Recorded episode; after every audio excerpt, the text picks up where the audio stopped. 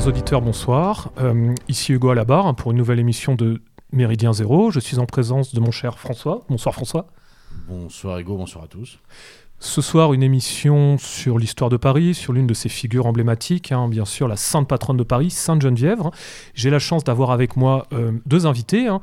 Euh, tout d'abord, Guillaume. Bonsoir. Bonsoir, bonsoir à tous. Alors, vous êtes responsable de la- l'association Paris Fierté, donc qui perpétue la, la mémoire de Sainte Geneviève hein, et qui organise hein, chaque année euh, une marche un début janvier. Donc, l'occasion pour cette émission de revenir un petit peu sur, sur ce déroulé. hein. Et j'ai aussi avec moi euh, Jean Unis, qui est journaliste notamment à, à Rébellion ou à Nouveau Présent. donc, bonsoir. Bonsoir, merci de l'invitation. Ah bah, je vous en prie, merci encore une fois d'être venu.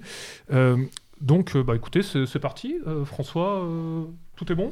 On attaque Ça, a l'air, oui. eh ben, écoutez, c'est parfait. Euh, donc, euh, le but de cette émission, c'est effectivement, euh, chers auditeurs, de revenir sur la figure de Sainte Geneviève. Alors, pour ceux qui qui ne savent pas, hein, Sainte Geneviève, c'est effectivement la, sainte patronne de Paris. Alors, je ne vais pas raconter toute son histoire, hein, ce n'est pas forcément le but, mais euh, c'est une figure qui est extrêmement importante, hein, auquel euh, nous sommes tous euh, profondément attachés, puisque Sainte, Sainte Geneviève euh, apparaît comme la, protectrice et on invoque sa figure pendant les, les événements importants. Donc, au cours de l'histoire, c'est notamment la figure qui protège Paris de l'attaque des Allemands. Historiquement, c'est notamment les Huns. C'est aussi une figure que l'on invoque en cas d'épidémie, en cas de, de problème. hein. Et euh, historiquement, c'est un personnage qui apparaît à la, à la transition euh, à la fois du monde gallo-romain et de l'apogée, la- l'avènement en fait des, Mérovingiens. Donc c'est un personnage qui, qui, qui grandit dans le 5e siècle. hein. Elle serait née autour de 420 à côté de Nanterre. Très vite, elle va s'installer euh, à, à Lutèce, devenue Paris, sur l'île de la Cité. hein. Elle est faite euh, vierge consacrée très jeune, hein, à l'âge à peu près de 18 ans, c'est-à-dire elle va consacrer euh, toute sa vie à Dieu et elle va notamment protéger Paris hein, en exhortant les Parisiens à défendre la ville face à peut-être les menaces des Huns et notamment d'Attila. donc nous sommes autour de euh, 451. Elle va aussi euh, défendre la ville euh, lors des sièges menés par les Goths et elle mourra en 502. C'est euh, notamment cette figure invoquée par Clovis hein, qui structura le- Paris en tant que capitale. hein. Clovis sera enterré euh, sur la montagne Sainte-Geneviève à côté de la dépouille de Sainte-Geneviève. hein. Donc on est vraiment sur, sur cette transformation. Et on doit notamment à Sainte-Geneviève, hein, pour résumer, euh, aussi la première pierre de l'abbaye de Saint-Denis. Donc c'est sous Sainte-Geneviève que les premiers cultes autour de Saint-Denis, l'une des grandes figures parisiennes aussi, nous ferons peut-être une émission plus tard dessus, euh, vont être instaurés. Donc c'est pour cela que ce soir, je vous propose cette émission. Donc... L'idée, c'est de revenir notamment sur euh, Paris Farté. Donc, euh, Guillaume, hein, euh, que pouvez-vous nous dire sur cette association hein? Quel est le but un petit peu de, Paris Fierté Pourquoi utiliser la, figure de Sainte-Geneviève, hein, notamment dans, cette période? Alors Paris Fierté, c'est une, association de promotion culturelle parisienne qui existe depuis 2005. Donc on a fait cette année notre 20e marche pour Sainte-Geneviève et on fêtera l'année prochaine nos 20 ans. Donc là on sort de la dernière édition, c'était le samedi 13 janvier dernier. Pourquoi invoquer la figure Sainte-Geneviève aujourd'hui? Bah, Comme tu l'as dit, Sainte-Geneviève c'est figure de protection de Paris, c'est notre sainte patronne euh, et c'est aussi, euh, déjà c'est permettre aussi aux Parisiens de renouer avec leur histoire. Comme tu l'as évoqué, euh, Sainte-Geneviève a toujours été invoquée, il y a toujours eu des marches pour Sainte-Geneviève dans l'histoire de Paris. Donc c'est aussi l'occasion d'en refaire une. Et puis aussi, bah, en, en autant un petit peu, on va dire, compliqué, c'est une figure de protection euh, qu'on aime invoquer euh, un peu dans, une symbolique de défense euh, de notre identité locale et, nationale. Il y, a- quelque chose aussi de, profondément français, j'allais dire, dans le fait d'invoquer une, une femme. Encore une fois, pour les questions de défense, euh, c'est pas, on n'est on pas dans l'imaginaire euh, voilà, oriental euh, où la femme est cachée sous, sous 4 km de, de tissu, j'allais dire. Au contraire, on, on, on retrouve cette idée de de- d'une féminité, j'allais dire, quasiment combattante. Alors là, en l'occurrence, en plus, encore plus avec une vierge consacrée qui vient simplement démontrer euh, une résistance par l'exemple aussi, par, par, par, par un chemin de vie. C'est peut-être aussi une, une dimension Bien sûr. Qui parle aujourd'hui. Geneviève, Catherine Ségurane, Jeanne d'Arc, c'est un imaginaire euh, très fort pour, pour les identitaires que nous sommes. Et euh, en l'occurrence, nous sommes à Paris, mais beaucoup de gens les, les- invoquent ces figures-là à, à travers le pays. Jean Unis Ce qui est intéressant également avec la figure de Geneviève, c'est déjà Geneviève, ça vient de Génophéva, donc la fille du ciel. Donc ça, c'est intéressant. Donc la fille du ciel, il y a quand même des choses des fois qui sont prédestinées. Elle arrive dans une France qui n'est pas encore la France euh, actuelle et qui n'est pas une France chrétienne. Les rois sont encore euh, païens.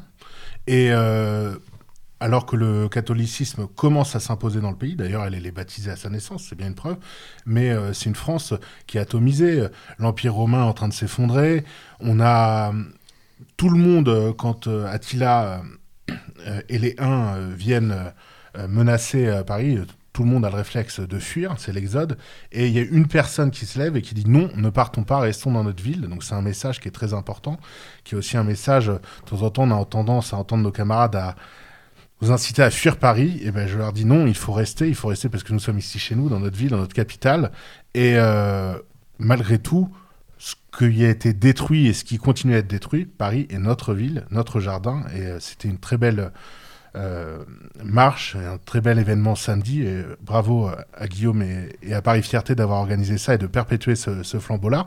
Parce que, comme on l'a dit, Sainte-Geneviève a été euh, des années et des années durant euh, célébrée. Il y a une procession qui a lieu tous les ans. Elle n'a pas eu lieu pendant le Covid. Je crois que c'est l'église parisienne a arrêté cette procession qui avait lieu depuis des centaines d'années une des rares fois où également la procession avait été arrêtée, c'est quand nos amis révolutionnaires avaient foutu euh, le feu à tous les à tout le tombeau et tous les restes de Geneviève. Et fort heureusement, on avait quelques restes parce qu'à l'époque, euh, les saints étaient envoyés dans des reliquaires dans différents endroits pour adoration. Et on avait récupéré les restes du reliquaire de Notre-Dame qui sont dorénavant dans la chasse de Sainte-Geneviève à Saint-Étienne-du-Mont. Je vous invite d'ailleurs à visiter cette église pour les Parisiens et non Parisiens.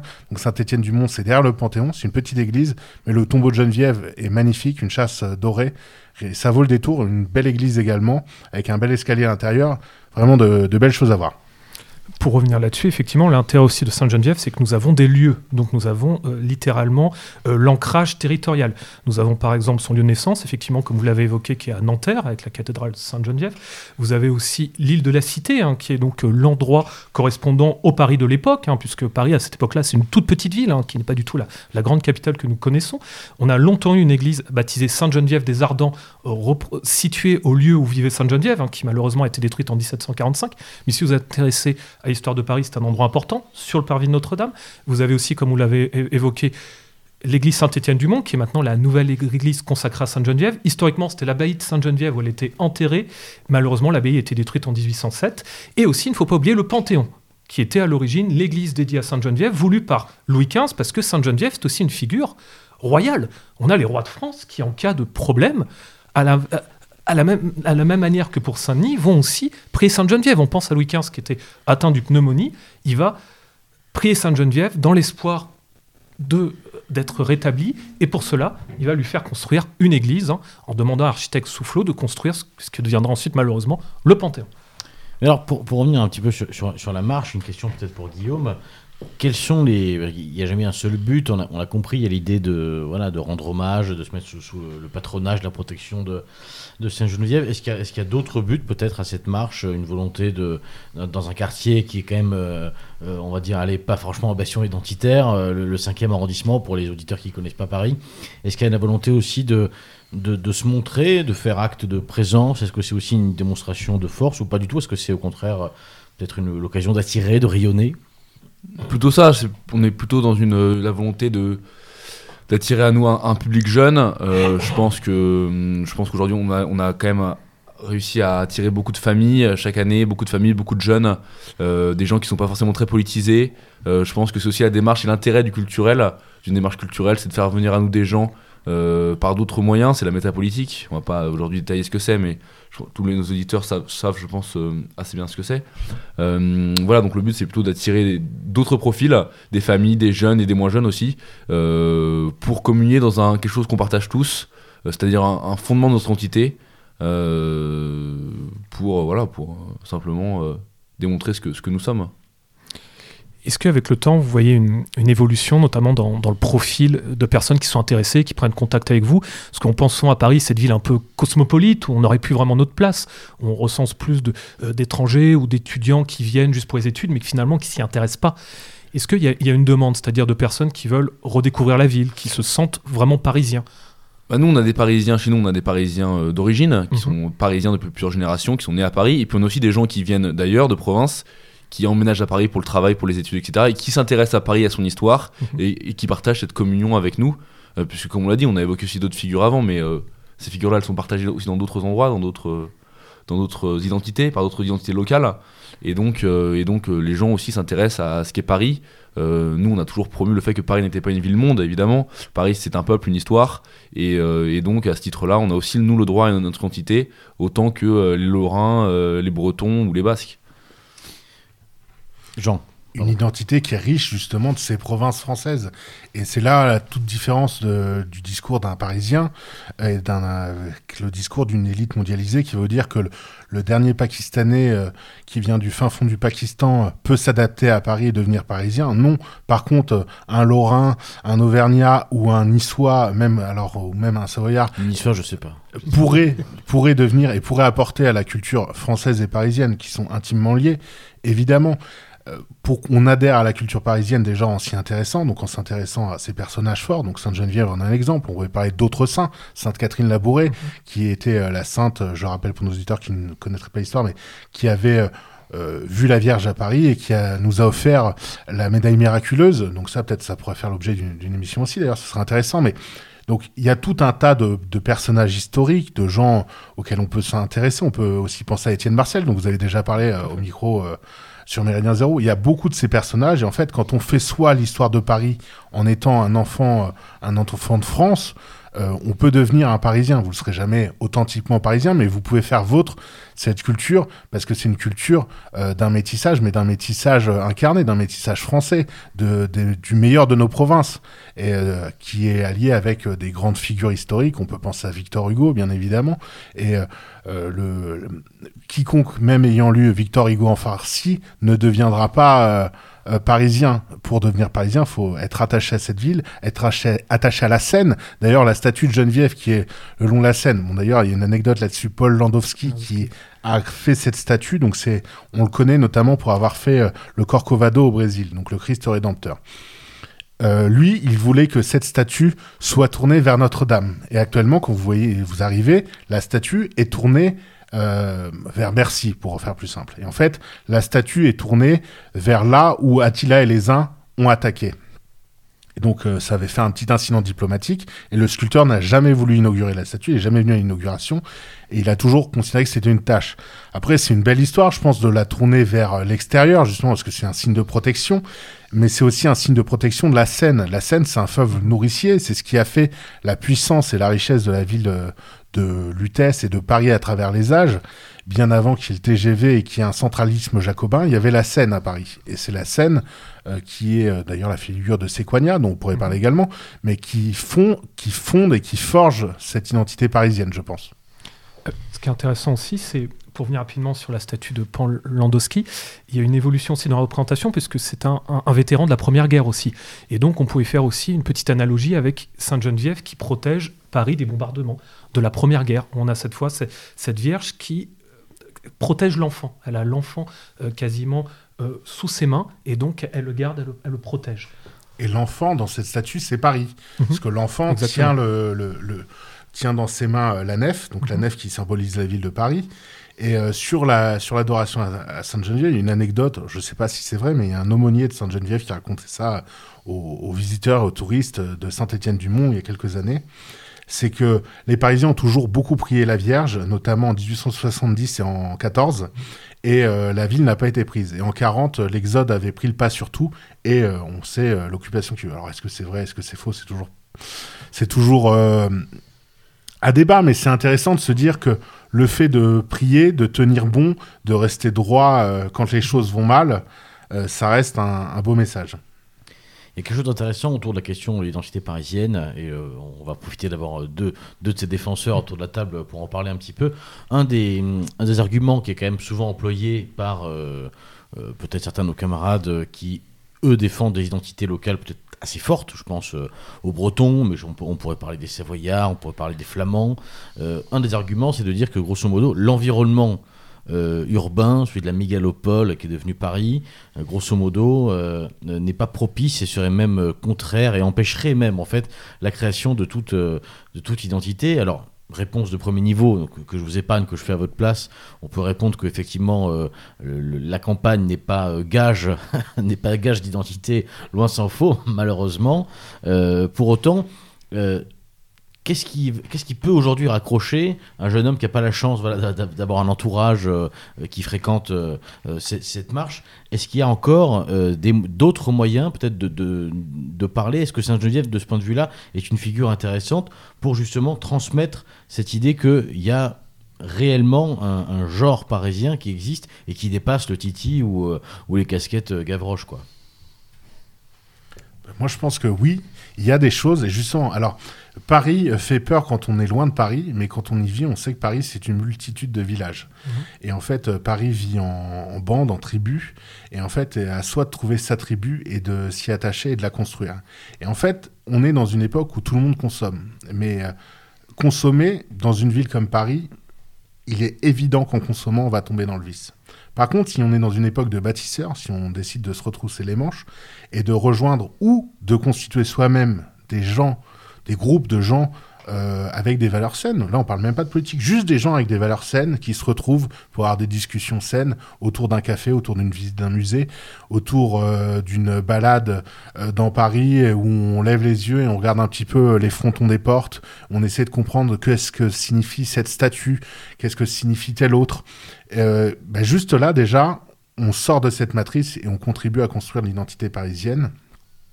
Et à quiconque viendra à Paris, euh, de quelque endroit que ce soit, s'il vient et qu'il vient avec une démarche sincère, il trouvera des Parisiens et des, des camarades notamment qui seront là pour l'accompagner, pour le soutenir et pour lui dire t'es pas tout seul et ici on est avec toi. Et euh, c'est d'autant plus important dans une ville comme Paris. Mais l'état de Paris, avec Internet et euh, tous les réseaux sociaux, on les retrouve aujourd'hui partout et ils sont même démultipliés. Et dorénavant, Paris n'est même plus le modèle d'ailleurs euh, de, la décadence. J'ai envie de dire autant euh, Paris a été la décadence au début du XXe siècle avec une petite folie dans les cabarets et tout ça, ce qui, est, ce qui faisait même un côté un peu taquin, sympa à Paris. Ça n'existe plus maintenant tout ça. Le, Paris euh, un peu déluré n'existe plus.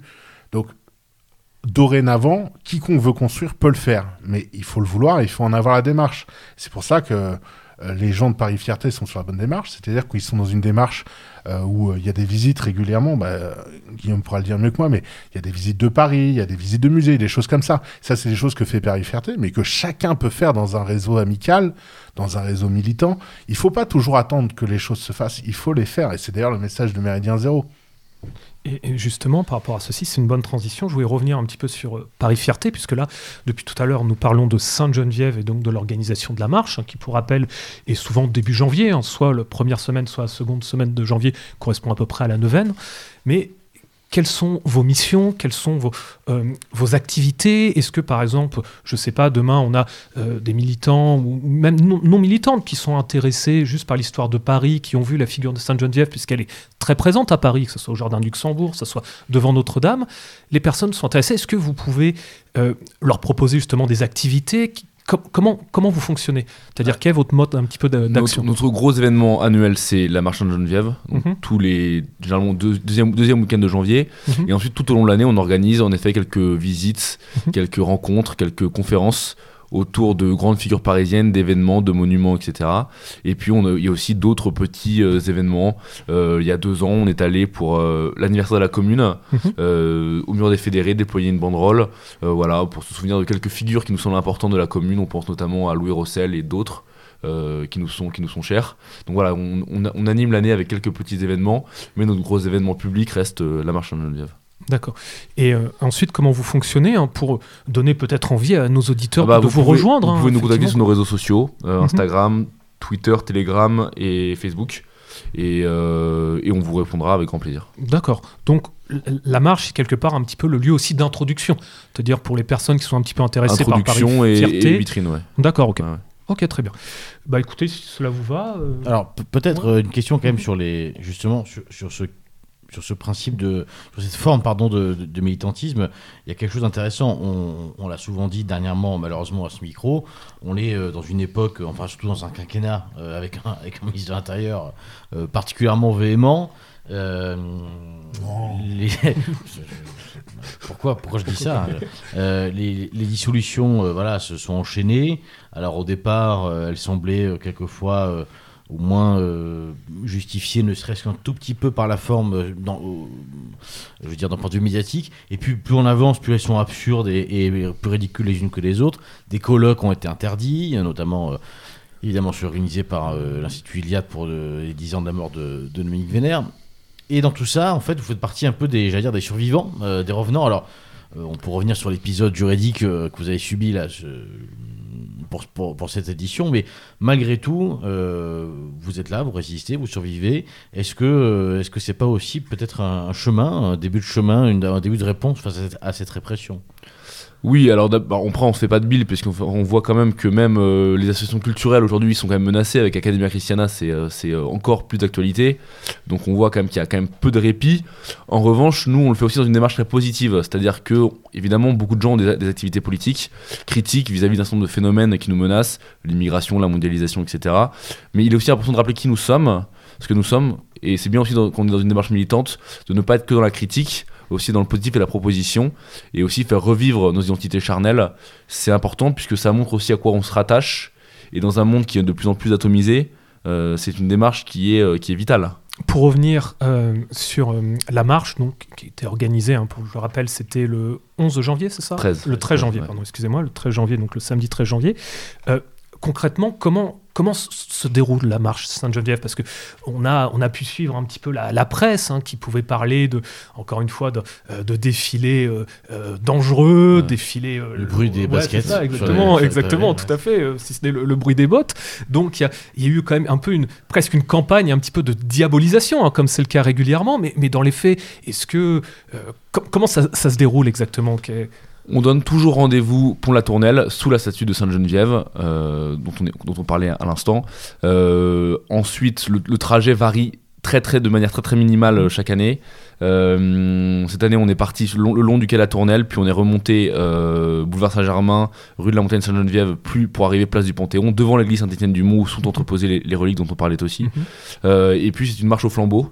Donc on distribue des flambeaux, on arbore les drapeaux parisiens, euh, les 20 arrondissements historiques de Paris sur des, des deux mâts, euh, un, cer- un certain nombre aussi de petites banderoles ou de petits euh, deux mâts avec certaines, personnalités qui nous sont chères, Camille Eugène notamment, Jean Gabin aussi. Donc voilà, des personnalités diverses qui font aussi partie du Paris populaire qu'on défend. Et puis ensuite, on marche et se succèdent animation, euh, chant, euh, discours, jusqu'à la montée, jusqu'à la place du Panthéon, où on finit par quelques discours, parfois un feu d'artifice. Et, euh, puis, la- généralement, la marche se termine sur un vin chaud. À prononcer parce qu'on on se connaît, on se connaît, à force. Euh, un terme intéressant, c'est Paris populaire. Effectivement, euh, c'est une expression qu'on entend dans les slogans euh, lors de la lors de la marche, qui peut paraître vu de loin. Je me mets à la place de l'auditeur marseillais, bon, a peut-être un au moins, qui nous écoute, qui dit ouais mais putain, il n'y a pas de populaire à Paris, ça n'existe plus. donc qu'est-ce que ça, quelle signification vous mettez en fait derrière cette expression? Paris populaire, Paris identitaire, c'est le slogan qui est, qui est scandé, si je dis pas de bêtises, euh, euh, lors de la marche. Concrètement, qu'est-ce que ça signifie pour vous? Bah, il existe un peuple parisien, même il a été chassé a commencé à être chassé a bien longtemps. Il reste quelques survivants éparses, mais ils sont, il, en reste quand même quelques-uns. Euh, c'est surtout un esprit. Voilà, c'est se dire euh, Paris n'est pas qu'une ville-monde. Il, a, existé, il existe toujours en certains d'entre nous un, Paris populaire avec ses coutumes, ses traditions, ses troquets, sa vie, son souvenir aussi. Et, euh, et donc voilà, il nous tient à nous à, cœur de le faire vivre. Il y a un argot, pardon. Il y a un argot autour de Paris, il y a plein de choses. Et en fait, le Paris populaire, c'est très important de le défendre parce que, comme tu le dis très justement, Guillaume, les Parisiens sont chassés de Paris. Maintenant, on a beaucoup de Parisiens. bah, Moi-même, je vis en très proche banlieue, certains vivent en plus lointaine banlieue, mais se sentent parisiens. Et ce qui est important, c'est de rappeler aussi au peuple parisien et aux gens qui vivent à Paris actuellement, c'est aussi une interjection envers ces gens qui sont à nos fenêtres, à leurs fenêtres, pardon, qui regardent euh, cette marche au flambeau. Donc certains applaudissent, certains s'interrogent, quelques insultes, c'est très rare, mais il y en a quand même. Mais c'est aussi dire à ces gens-là, cette ville, elle a une histoire, elle a un passé, elle a un futur. Et le futur qu'on veut pour cette ville, nous, c'est un futur qui soit rattaché dans sa longue mémoire, en fait. Donc populaire, oui. Identitaire, évidemment. Alors, euh, c'est vrai que dire ça actuellement, ça fait sourire tout le monde. Ah, ils ont voté pour Anne Hidalgo, ces connards, tout ça. Mais euh, c'est pas à ce micro qu'on va apprendre aux gens que les élections sont pas le fruit euh, forcément euh, de nos profondes aspirations. Et c'est surtout de dire qu'on a un noyau de gens. Là, vous voyez, il y avait au moins 800 personnes samedi. C'est-à-dire que, bon, on les a comptés. Les journalistes de la presse mainstream parlent de 750 personnes. Donc, on peut au moins en rajouter 150 en plus. La, la police a vu 5 personnes. Non, non, mais on pourrait en rajouter au moins 150 en plus. Là où Paris Fierté est très honnête, dit bon, il dit 750, nous on a 800. Moi j'ai fait un comptage moi-même. Je disais à Guillaume tout à l'heure, pour moi on était à un peu moins de 1000. Mais les comptages, on sait tout ce que ça vaut. Je veux dire, on fait pas euh, signer un papier à tous les gens qui viennent. Ce qui est intéressant, c'est de voir la diversité des gens qui étaient là. Vous aviez des enfants en bas âge, vous aviez des personnes plus âgées qui euh, certainement euh, ont vécu euh, bien des choses euh, dans cette ville, ont eu certainement des enfants, des petits-enfants, peut-être des arrière-petits-enfants pour certaines personnes qui étaient là. Et ce qui est intéressant, c'est ça, c'est ce lien intergénérationnel qu'on construit. Alors effectivement, on peut en rigoler euh, en voyant loin, on dit ah, euh, Paris identitaire, les cons, euh, Paris populaire. Ben oui, mais il y, a des- il y a des jeunes qui sont là, qui se lèvent et qui agrègent autour d'eux des gens moins jeunes, plus jeunes, des femmes, des hommes, euh, des enfants. Bon, souvent on les amène, les enfants ils viennent pas tout seuls, bah, j'espère en tout cas.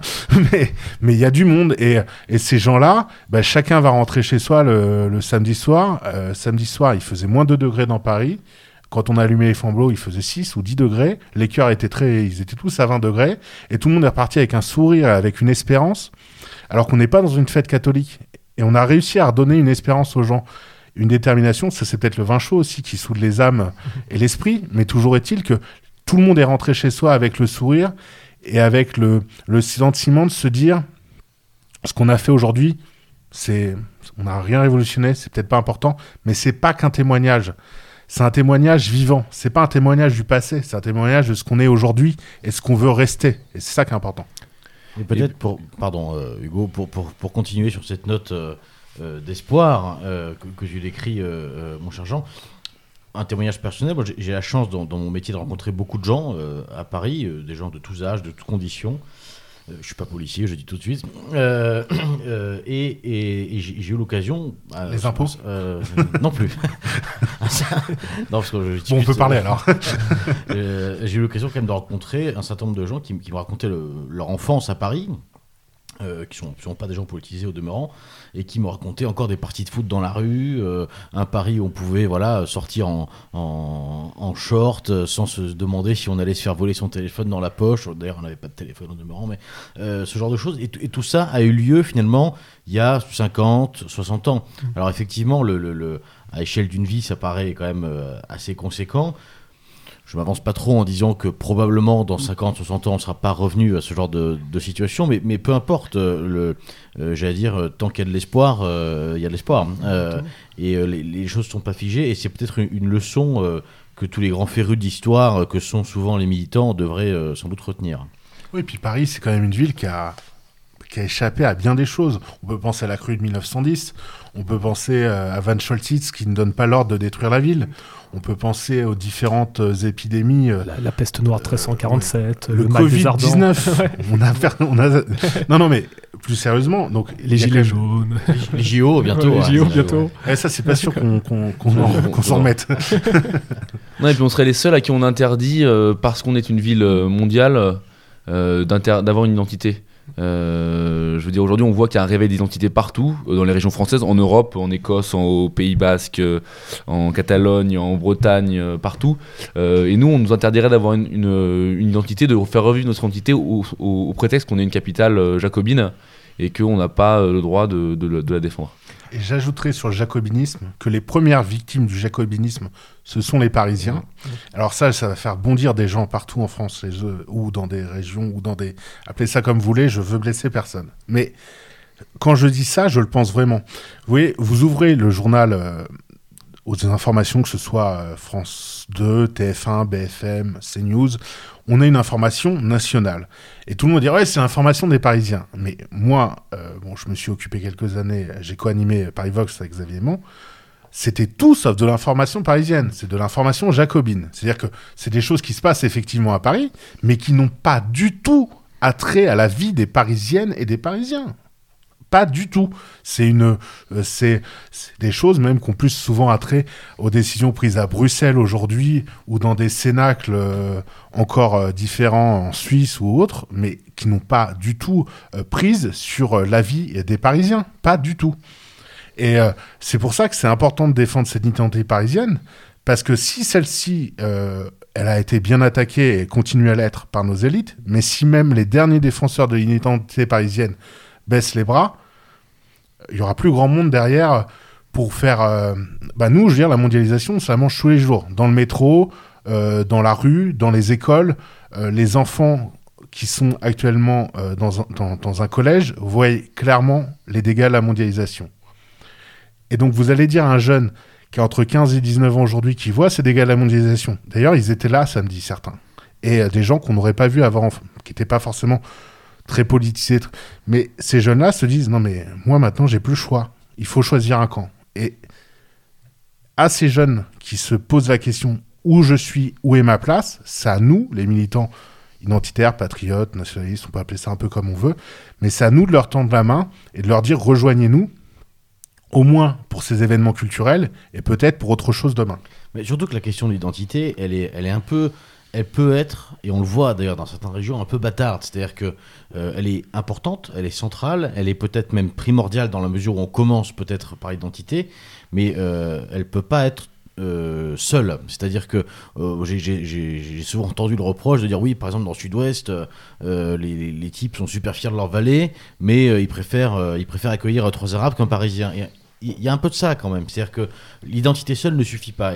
Peut-être, j'allais dire, le Paris a les avantages de ses défauts. C'est-à-dire que globalement, euh, quand on en est à, s'interroger sur l'identité parisienne, en général, on a passé un certain nombre de caps euh, politiques, pour le coup, qui, qui induisent un engagement en fait en réalité beaucoup plus large. Et puis on peut le voir sur les identités. Prenons un exemple qui n'est pas français pour ne fâcher personne. L'Écosse. Actuellement, l'Écosse, on a un, un Premier ministre d'origine euh, indienne qui est et donc tout le monde est content parce que c'est il est euh, il fait partie des indépendantistes. Moi, je me pose beaucoup de questions en fait. On peut pas dégager la question ethnique de l'identité. C'est-à-dire que euh, si à la marge, on peut considérer que des populations exogènes viennent dans nos villes et dans nos pays à la marge, mais on peut pas considérer que ce soit un modèle, et c'est d'ailleurs pour ça qu'on milite tous les jours. Pour être un petit peu taquin, je voudrais revenir sur la notion de Paris populaire, puisqu'on a notamment euh, dire le camp d'en face, euh, la gauche voire l'extrême gauche, qui va nous rétorquer que non, en fait, le Paris populaire, on le connaît, c'est le Paris de Ménilmontant, c'est le 20e, c'est le 19e, et que finalement, faire la, marche dans le 6e et le 5e, ce sont, on le dit souvent, les arrondissements un petit peu les, les plus chics de Paris. On le sait par exemple, le 6e, c'est le second arrondissement euh, où les prix au mètre carré sont le plus élevés. On pense à la place Fustenberg. Euh, c'est le second arrondissement où le PIB par habitant est le plus élevé. Voilà. Et donc, euh, on, pourra, on pourra avoir un petit peu cette critique qu'on entend souvent, c'est-à-dire en fait l'expropriation du terme populaire plutôt utilisé par l'extrême gauche lorsqu'il parle notamment de quartier populaire, lorsqu'il parle notamment de, euh, de banlieue populaire. Voilà, donc co- comment, comment Bah, idéologiquement, comment on, on Bah, répond à on ceci revient quoi simplement au débat d'avant, c'est-à-dire que le Paris populaire, c'est pas le peuple de Paris. Ce Paris populaire-là n'est pas le peuple de Paris, c'est un peuple qui est arrivé euh, tous, pour la plupart, euh, il y a moins de 50 ans. Donc, euh, est-ce que ces gens-là sont le peuple de Paris originel? Non, cer- certainement pas. Et puis on en revient aux travaux de Jean-Yves Le Gallou, euh, qui a bien expliqué la novlangue et euh, les dérivés euh, sémantiques. C'est-à-dire que populaire, ça veut pas dire quartier difficile. Populaire, c'est dire le peuple. Et en ça, c'est un Paris populaire.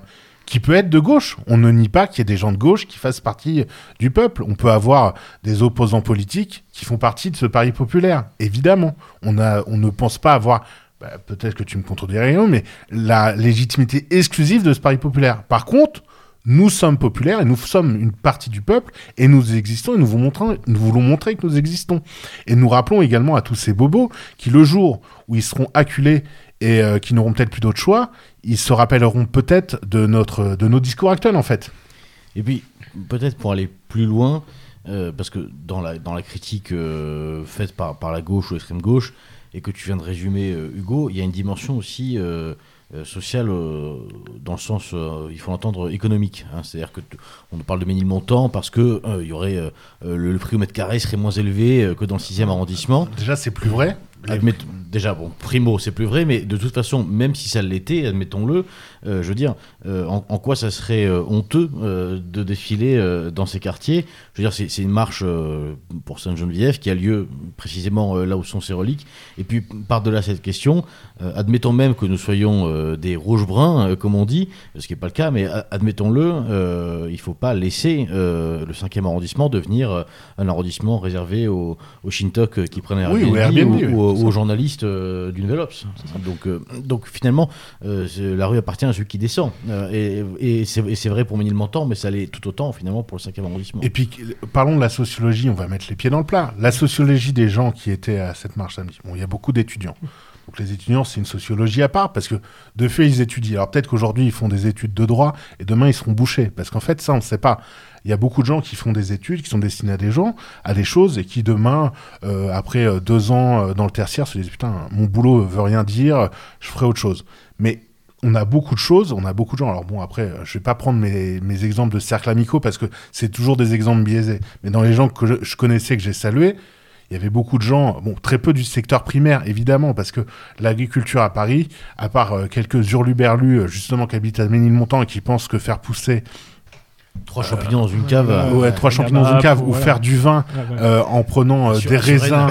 En- non, non, pire, en prenant des raisins de- d'Espagne ou de Ça, toutes les régions de France et en le pressant à Belleville ou euh, boulevard Doménil, ça devient du, du, du vin parisien. Bon, mais dans le secteur secondaire ou tertiaire, il y avait beaucoup de gens. On a des gens euh, qui sont euh, de toute origine sociale, euh, qui viennent, qui marchent. Euh, il faut vraiment pas laisser à l'extrême gauche et aux intermittents du spectacle le populaire, en fait. Parce que le peuple, il est divers et nous sommes une partie de ce peuple. Et il s'agirait que eux-mêmes se rendent compte que le peuple, ce sont eux qui l'abandonnent. Ce sont eux qui laissent le pari à Airbnb et aux migrants. Vous voyez le 15e arrondissement, on a de plus en plus de HLM. Le, le 15e arrondissement, qui est un des derniers quartiers, euh, vraiment euh, bah, l'un des plus, euh, l'un des plus, le plus habité, je pense à Paris, qui était un des plus divers dans le bon sens du terme. On a mis des HLM partout, mais les HLM poussent les classes moyennes en dehors de Paris. Parce que qui vit dans les HLM à Paris, ce ne sont pas les classes moyennes, ce sont les classes les plus paupérisées, ce sont des gens qui sont RSA. Et donc, de fait, Paris euh, populaire.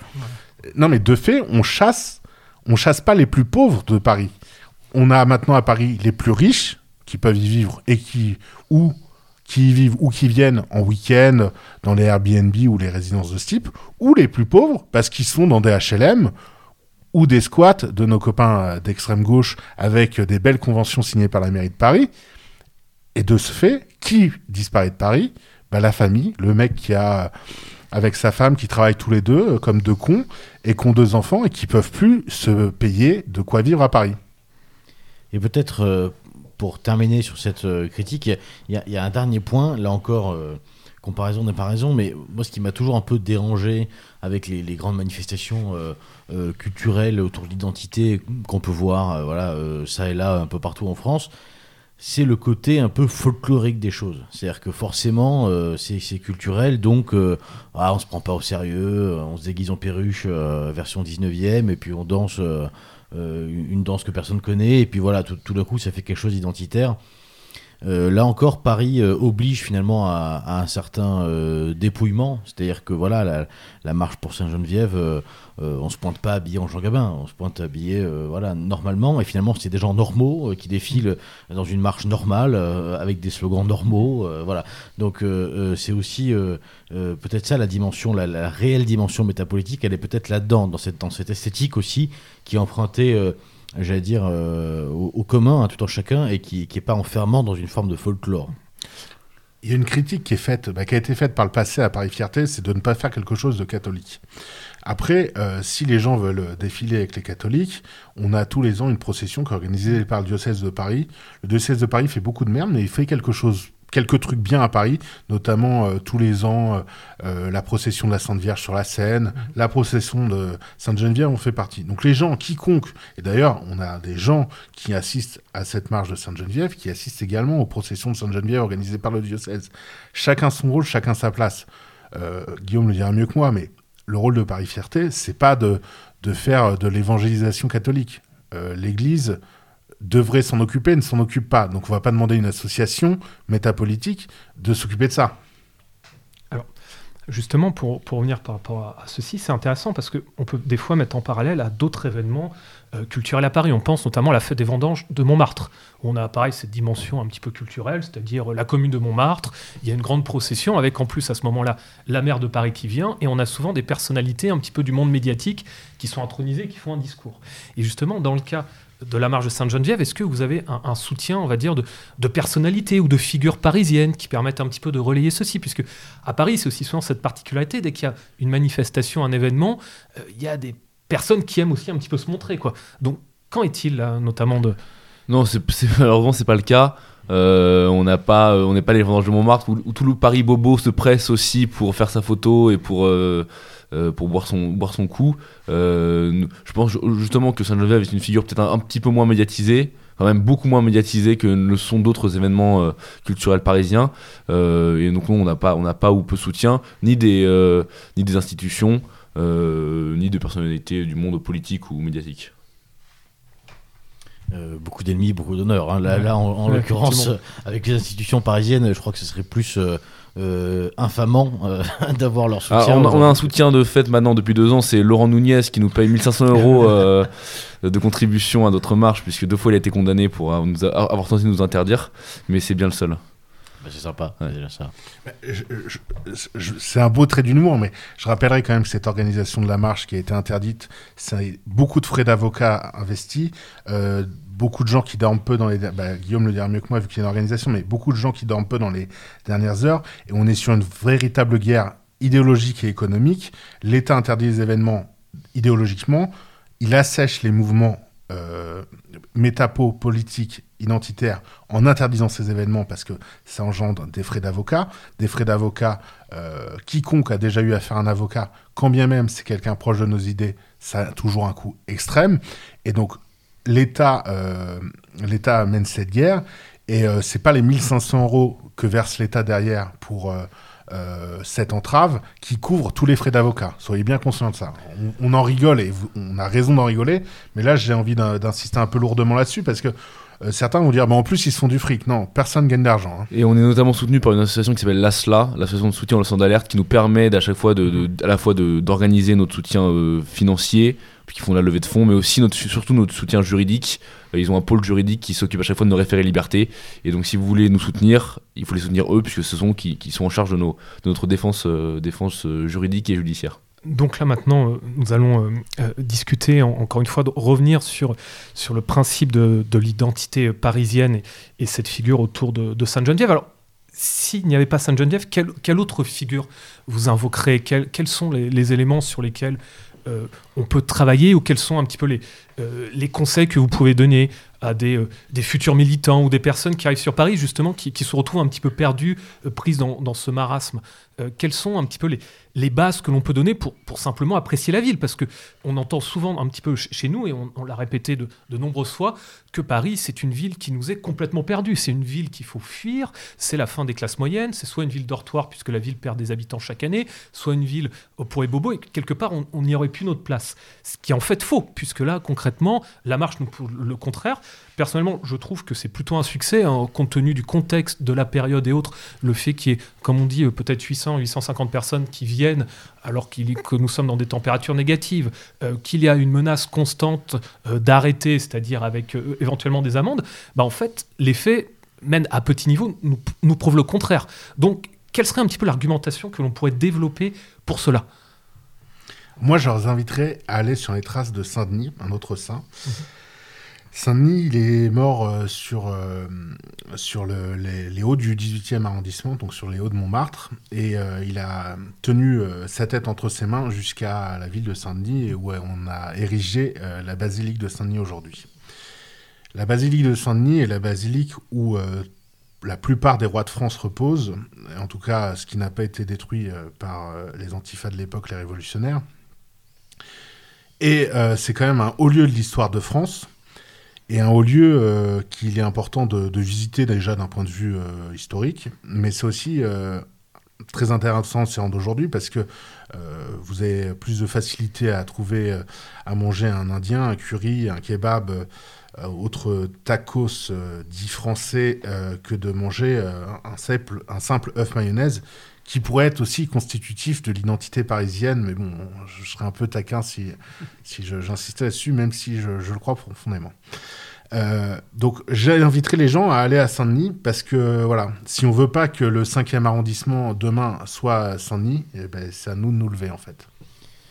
Il y a peut-être deux figures aussi, où, tu l'évoquais tout à l'heure Guillaume, autour de la commune, euh, puisque c'est un exemple, alors bon politiquement... Euh, tous, tous, discutent voilà, autour de la commune, mais si on, si on, met ça de côté une seconde, c'est aussi l'exemple. une très bonne euh, émission avec Xavier Mons sur Radio Paris Vox sur la commune. Je vous invite à l'écouter. Pour les gens qui diraient, mais quand même, la commune, ça n'a rien à voir avec nous.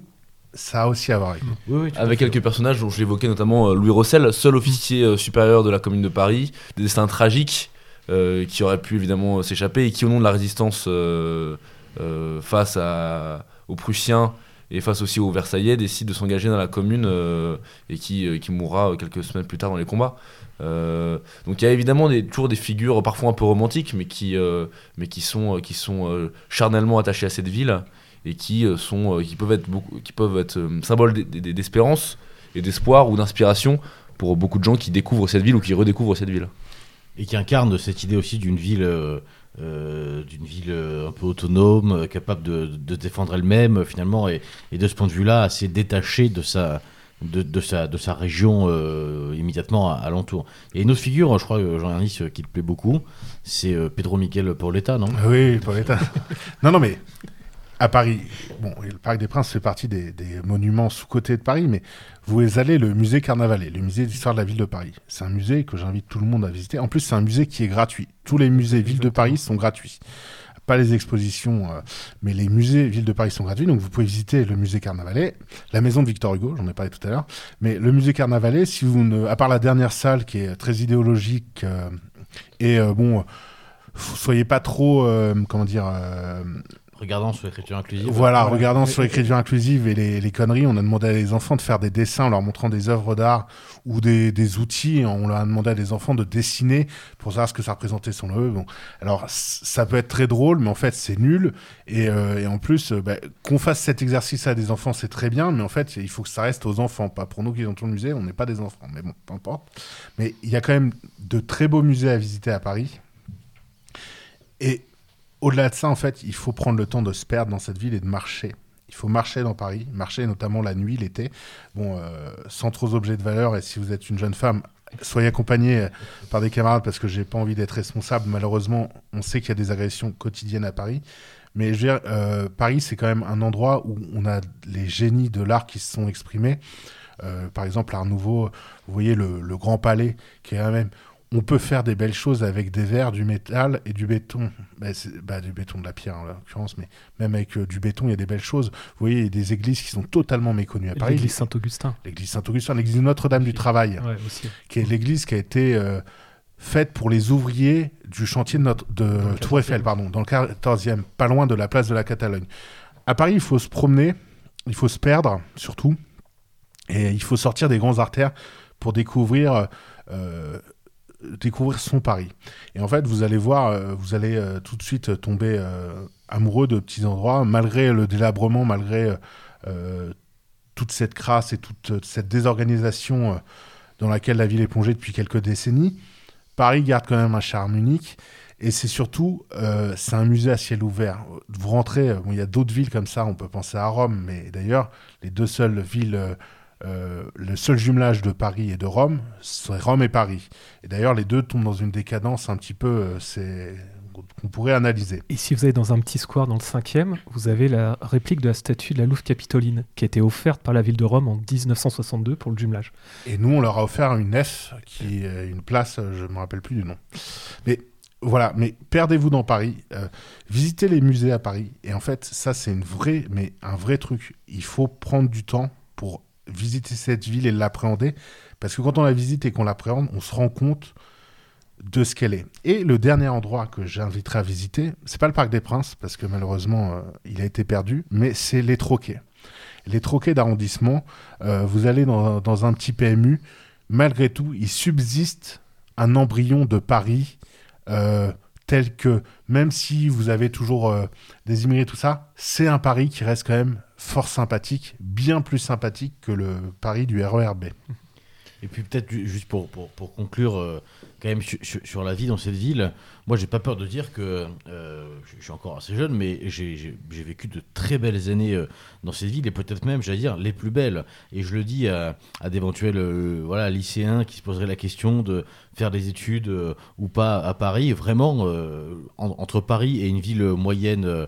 Je ne veux pas insulter nos camarades qui habitent à Bordeaux, mais euh, euh, euh, c'est à Paris qu'il faut venir. Pourquoi? Parce que c'est là qu'on se fera euh, de franches amitiés. C'est, idiot, mais c'est aussi là qu'on, aura sans doute, mathématiquement, par la force des choses, plus de camarades. C'est là qu'on aura l'occasion, si on veut militer, s'engager, de découvrir un éventail quand même, même si au gré des dissolutions, les choses disparaissent, mais un éventail de formes de militantisme. Euh, métapolitique, euh, agite propre, euh, coup de poing dans la rue. Enfin, il y a tout dans cette ville pour, pour s'éclater en tant, que, en tant que jeune homme, en tant que je- jeune garçon. Il y a une vie nocturne, même si évidemment c'est hors de prix, etc. Mais il y, a quand même des choses absolument magnifiques, des opportunités personnelles, professionnelles qui, sont réelles, enfin je veux dire qui existent. Et encore une fois, libre à nous de les laisser. Aux néo-arrivants ou tout simplement d'essayer de, prendre la place et de les garder. hein. C'est une ville qui ne dort jamais. C'est une des rares villes du monde, euh, avec Londres, New York, Rome. Je pense qu'il ne dort jamais. Et donc oui, c'est vrai qu'il y a un éventail euh, d'activités, de rencontres euh, à faire qui est, qui est infini. Pour revenir rapidement sur si nous sommes intéressés par l'histoire de France, Paris est incontournable. Euh, tout à l'heure, vous vous évoquiez la figure de Saint-Denis, qui est aussi, pour le rappel, le saint des rois de France. hein. C'est pour ça d'ailleurs que la majorité sont enterrés à Saint-Denis. La tête hein, euh, représente le nom Caput Capet, qui a donné capitale, ou encore même capétien. hein. On peut avoir cette affiliation. Et effectivement, c'est intéressant parce qu'on a plusieurs quartiers. Donc Montmartre, le Mont des Martyrs, avec la fameuse rue des Martyrs. La rue Saint-Denis, qui est la rue royale. Le roi, en- entrant à Paris, passait toujours par la rue Saint-Denis. Et lorsque le roi passait de l'autre côté, on le ramenait à Saint-Denis. Donc on a vraiment ce grand axe. hein. Et effectivement, le, culte autour de, de Saint-Denis, on le doit notamment à Sainte-Geneviève. Donc on a bien cette filiation, avec d'ailleurs, si vous observez le portail de la Vierge de Notre-Dame, hein, vous avez Sainte-Geneviève qui fait face à Saint-Denis. Donc on a bien les, deux grands saints de Paris. Alors on en a d'autres, hein, on l'a évoqué, on a Saint-Marcel aussi bien sûr, mais même au niveau de l'identité de la ville et de ses couleurs, le bleu et le rouge, c'est le sang des martyrs et le bleu de la Seine. Donc ça, ça fait partie des éléments qui sont aussi euh, intéressants et donc euh, c'est comme un fil que l'on détricote. hein. On commence par euh, des figures qui nous parlent, Sainte-Geneviève, Saint-Denis, et ensuite progressivement on s'intéresse au quartier, à l'histoire, l'histoire de France, l'histoire de Paris. On se rend compte qu'il n'y a pas une époque, il n'y a pas un moment, il n'y a pas marqué Paris, quels que soient les, auteurs, quels que soient euh, les, personnages. Il y a toujours un moment, un lien avec Paris. Il y a un lien avec Paris. Puis on parlait du Paris, euh, on peut parler du Paris souterrain. Donc je parlais du métro tout à l'heure. Je pense plus aux catacombes et à toutes euh, ces visites Là, on peut y faire des rencontres rock'n'roll. hein.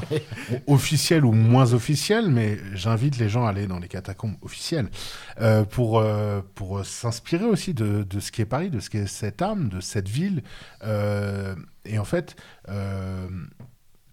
les gens, les gens ont vécu et continuent à vivre ici. En fait, c'est important de, de voir, d'avoir ces moments. Pourquoi je disais tout à l'heure, il faut se promener l'été seul ou en petit groupe la nuit dans Paris, parce que ce sont des moments d'éternité où la ville vous appartient. Et en fait, on est dans une ville, comme on disait, qui est monde, qui est remplie de touristes. Et de temps en temps, vous allez vous promener, euh, vous allez prendre le pont de Bir Hakeim, qui est un des ponts euh, magnifiques de Paris. Et ben, vous allez le prendre à 3h du matin euh, le 10 août, et ben il n'y a personne. Déjà, il y a peu de Chinois, ouais, c'est ce que j'allais dire. Et en fait, euh, le fait d'avoir euh, ce pari pour soi, c'est exceptionnel. Comme euh, j'invite euh, les Parisiens qui seraient catholiques à s'inscrire, on peut faire de l'adoration par perpétuelle du Sacré-Cœur au niveau du Sacré-Cœur à Montmartre. Et ben ça, c'est une expérience en tant que Parisien. Euh, bon, il n'y a pas que des Parisiens qui la font, mais c'est un truc. Vous pouvez vous inscrire à 4h, 2h du matin euh, pour euh, adorer euh, le Sacré-Cœur et pour prier. Donc ça, c'est aussi une expérience qui est vraiment... vous êtes là, alors de temps en temps, c'est une adoration qui est perpétuelle depuis la, la fondation euh, 1871. euh, après la guerre, on décide d'installer le, Sacré-Cœur. Et ben depuis cette date-là, les gens prient en continu. Ben ça, c'est beau. On est le relais, on est quelque chose, on est le maillon d'une histoire de. Et euh, c'est ça qui fait aussi ce charme. On parlait de la médaille miraculeuse. la chapelle de la médaille miraculeuse, il faut vraiment, vraiment euh, visiter euh, cette chapelle. C'est un truc. quand la Vierge est apparue à, à Sainte-Catherine-Labouré, elle lui a demandé plusieurs choses.